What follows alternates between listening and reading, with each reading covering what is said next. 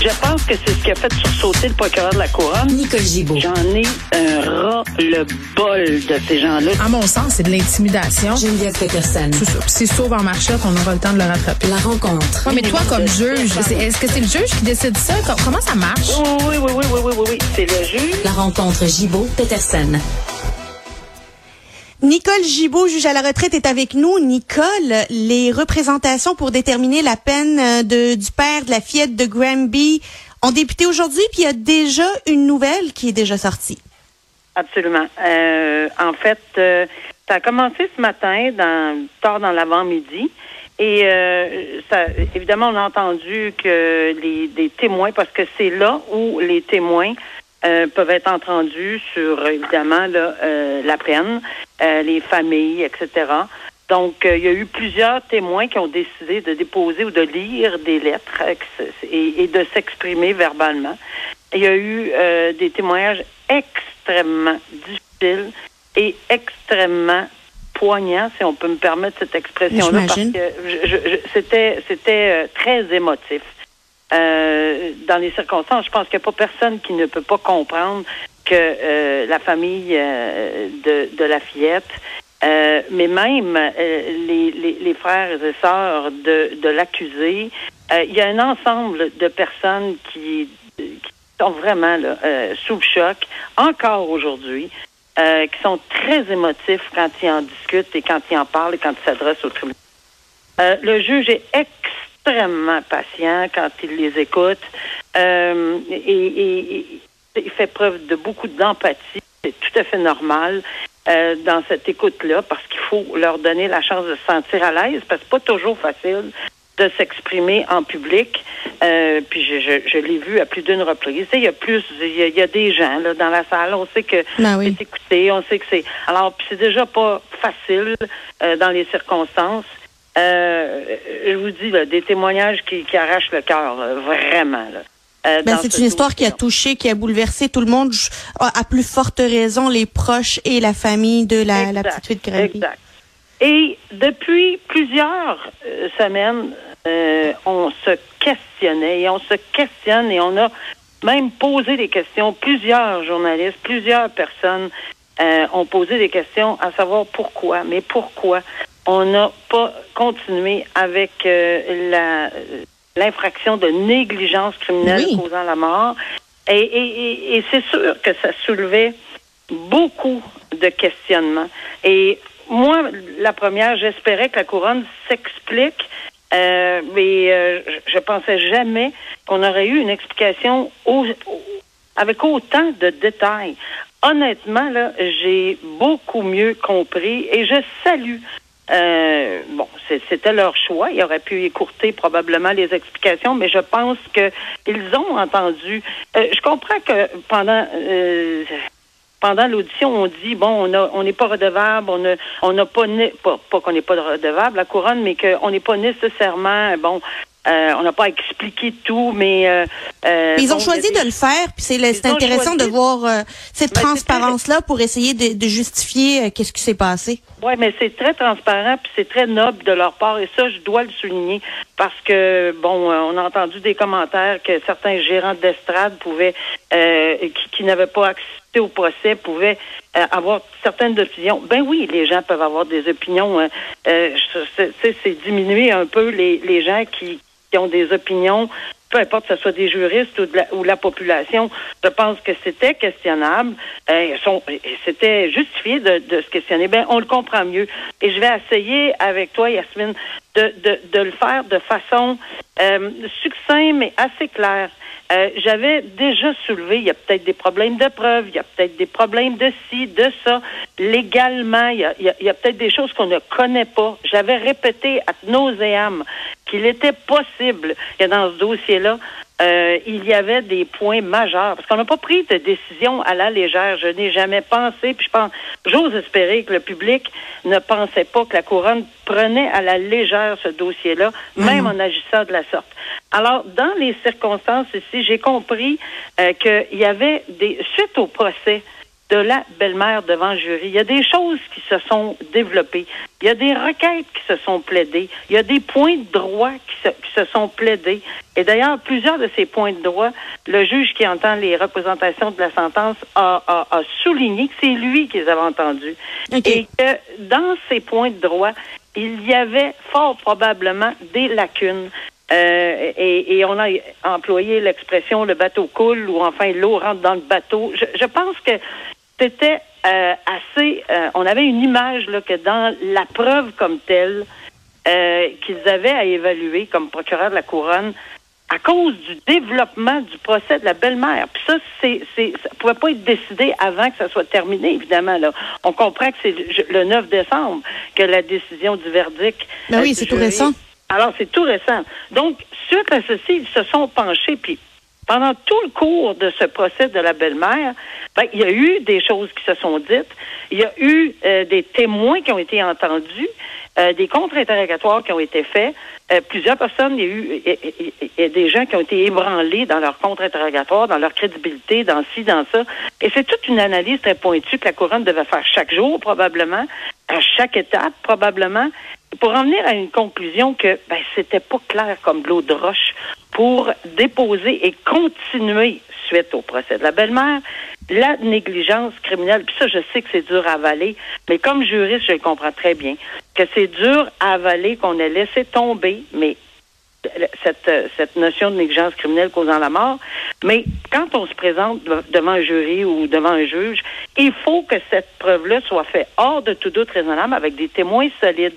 Or, certains témoins, en ce moment, sont encore nettement ébranlés, puis on n'aura peut-être même pas réussi suite au procès de la belle-mère, à avoir la preuve nécessaire pour obtenir cette condamnation hors de tout doute raisonnable. C'était de la responsabilité du procureur de la couronne de regarder ça à tête très, très froide, sachant très bien que le Québec en entier euh, se questionnait, que le Québec euh, avait déjà euh, que ça avait aucun bon sens. Et moi, la première, je disais, j'espère qu'on va avoir des explications. Je dois dire que peut-être qu'on n'aura pas le temps de passer à travers, là, mais il y avait plusieurs requêtes qui ont été présentées au procès, comme je disais tantôt, de la belle-mère, qui, a, qui aurait ébranlé, puis qui risquait d'ébranler la preuve dans le procès, qui aurait pu avoir lieu du père. Et euh, puis les accusations de négligence criminelle euh, causant la mort, c'est tellement pointu. Ça, ça date pas d'hier, là. C'est Les règles de preuve doivent être tellement précises et Ah non, euh, mais c'est c'est incroyable, Yasmine, sur la négligence criminelle, puis sur l'écart marqué. Alors, tu sais, on dit, ben oui, il était là, puis il n'est pas fait ci, puis il n'a pas fait ça, ça, on appelle ça une omission. Mais est-ce que cette omission, dans le- l'ensemble de la preuve qui a été entendue dans le procès de la belle-mère, faisant en sorte qu'il y en avait assez, est-ce qu'il y aurait assez de preuves suite à ce procès-là, d'aller de l'avant avec cette accusation-là. Enfin, les, on pourra, le, le Québec pourra continuer, ou les gens pourront continuer à avoir euh, une impression, mais juridiquement parlant, la couronne s'est expliquée, puis s'est expliquée honnêtement dans des termes euh, très compréhensibles. Et à mon avis, a donné une explication qui, qui, qui- est valable, que, c'est sûr que je pense qu'ils n'ont jamais minimisé ce qui est arrivé à cet enfant-là et jamais c'est leur but de dire on réduit parce que c'est pas ça du tout.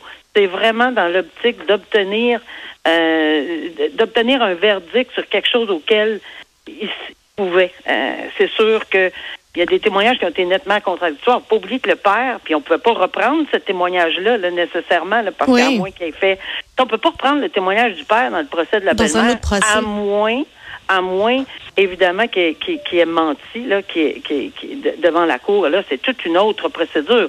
Mais on n'était pas là. Alors, ce témoignage-là n'était probablement pas assez il ne pouvait pas le reprendre et l'accusé n'est pas obligé de témoigner dans son procès. Donc, c'est, c'est vraiment des, une évaluation euh, pertinente, précieuse, je pense, qu'on a obtenue du procureur de la Couronne aujourd'hui. Et, euh, et, et ça en fait en sorte que on, c'est là qu'on a l'explication qu'on a retiré la négligence criminelle. C'est possible que les gens l'acceptent pas, comme je dis, mais au moins je suis capable de comprendre, de l'expliquer. Mais il y a aussi maintenant une, euh, une, euh, une proposition commune de la couronne et de la défense pour quatre ans. Ça, là, euh, ça, ça fait jaser. Évidemment, ça va faire jaser parce que on s'entend que la belle-mère a eu à vie avec un maximum Ben, c'est ça. de, de, de- de- Bon. Dans euh, toujours, on retourne en arrière. Dans la peine de la belle-mère, le juge Dionne avait évalué aussi, même si c'est concurrent, parce que à vie, c'est à vie, on peut pas ajouter une autre peine pour la séquestration, parce qu'il faut pas oublier qu'elle était trop coupable de séquestration, ne peut pas ajouter une peine de séquestration en plus de la peine à vie. Donc, ça faisait partie de, de, de, de la peine à vie, alors qu'il faut qu'elle purge 13 ans pour le meurtre deuxième degré. Mais dans son évaluation, il aurait accordé 4 ans.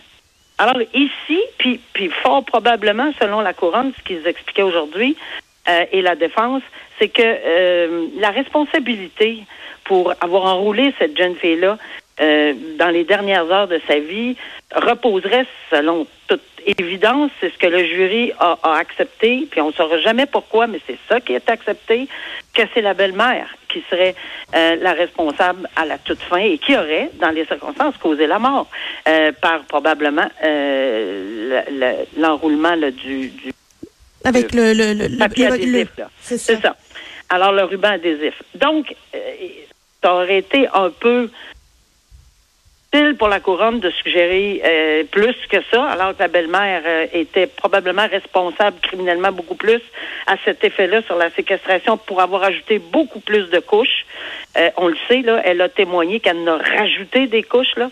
Alors, euh, dans les circonstances, ils ont, ils ont fait une recommandation commune qui ne plaira pas. Ça, j'en suis convaincue parce que... Parce que euh, c'est trop peu, là, quatre ans, la petite fille est morte, on sait C'est dans les circonstances dans lesquelles elle est.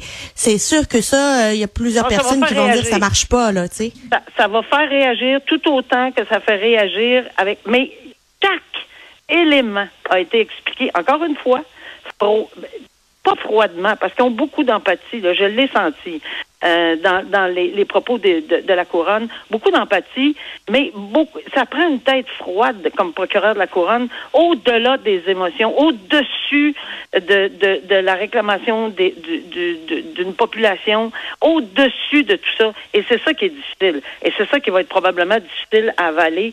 euh, et, et- et- et- parce que eux prétendent qu'avec tout ce qu'il y avait, ils ne pouvaient pas aller plus loin que ça. Avec la jurisprudence qui existait, on n'aurait pas pu réclamer plus. On risquait des appels à pu finir. Euh, et, et- et dans ces circonstances-là, ben, ils ont pris position. Alors, c'est quatre ans, et là, ils enlèvent le, le temps de prévention à une journée et demie, donc il lui reste trois ans et demi. Alors, dans trois ans et demi, il serait libre, quoi qu'il serait, il pourrait être libre avant, euh, Probablement. Euh, probablement, oui, s'ils font les calculs, etc. Puis c'est ça qui va évidemment bouleverser parce que on, a tendance, et je le sais, je l'entendais souvent moi aussi, là, on a tendance à dire c'est épouvantable, donc il mérite euh, euh, vraiment euh, 10 ans, 15 ans, 20 ans, la vie, etc. Mais euh, comme je répète euh, que- ce que j'ai dit tantôt, la poursuite, c'est bien expliqué en disant que nous autres, on doit prendre, euh, basé sur la valeur probante qui était plus la même après le procès de la belle-mère. La valeur, la preuve, la valeur de la preuve était plus la même. Euh, puis l'émotion ne doit pas gérer et diriger notre décision, que ce soit sur le retrait du chef de négligence criminelle ou que ce soit sur la suggestion commune euh, ça va être difficile à avaler, mais euh, pour une fois, là, euh, on a eu l'explication bien claire, bien nette, bien précise. Et je pense que ça, il faut, même si on l'accepte pas, faut qu'on, faut quand même euh, saluer euh, le fait qu'on nous l'a expliqué clairement. Nicole, j'ai une petite question. Euh, Est-ce que ça aurait pu être différent si le procès avait été commun entre la belle-mère et le père de la fillette? Ben oui, mais pour des raisons qu'on ne connaît pas, il y avait peut-être pas de possibilité. Tu sais, euh, je- tout le long de, de- de- de- des représentations, on sentait qu'il y avait un, un genre de message dirigé soit par, par pour pour les gens là, un message en disant écoutez, si vous connaissez pas tout le détail, c'est vrai. Vous étiez pas au procès, c'est vrai. Vous ne connaissez pas toutes les ramifications, toutes les requêtes, toute la preuve, entendue, pas entendue, tous les risques, c'est vrai. Alors, c'est dans ce sens-là qu'on sentait qu'il y avait beaucoup d'explications qui ont été données, mais c'est des explications tout à fait valides et valables et, et, et très, très honnêtes là, euh, dans, dans les circonstances. Et je, ne- je ne pourrais pas répondre à cette Ouais. question-là parce qu'encore une fois, euh, là-dessus, ils ont raison. On ne connaît pas tous les faits. Alors, est-ce qu'il aurait été possible de le faire? Peut-être, peut-être pas. Mais si on décidé de ne pas le faire, probablement qu'il y avait de très bonnes raisons pour ne pas le faire. Alors, euh, c'est ça le résultat. Euh, mais ça ne... on ne tourne pas la page de sur ce dossier-là. Il faut bien comprendre que oui, on, on aurait puis des, des peines.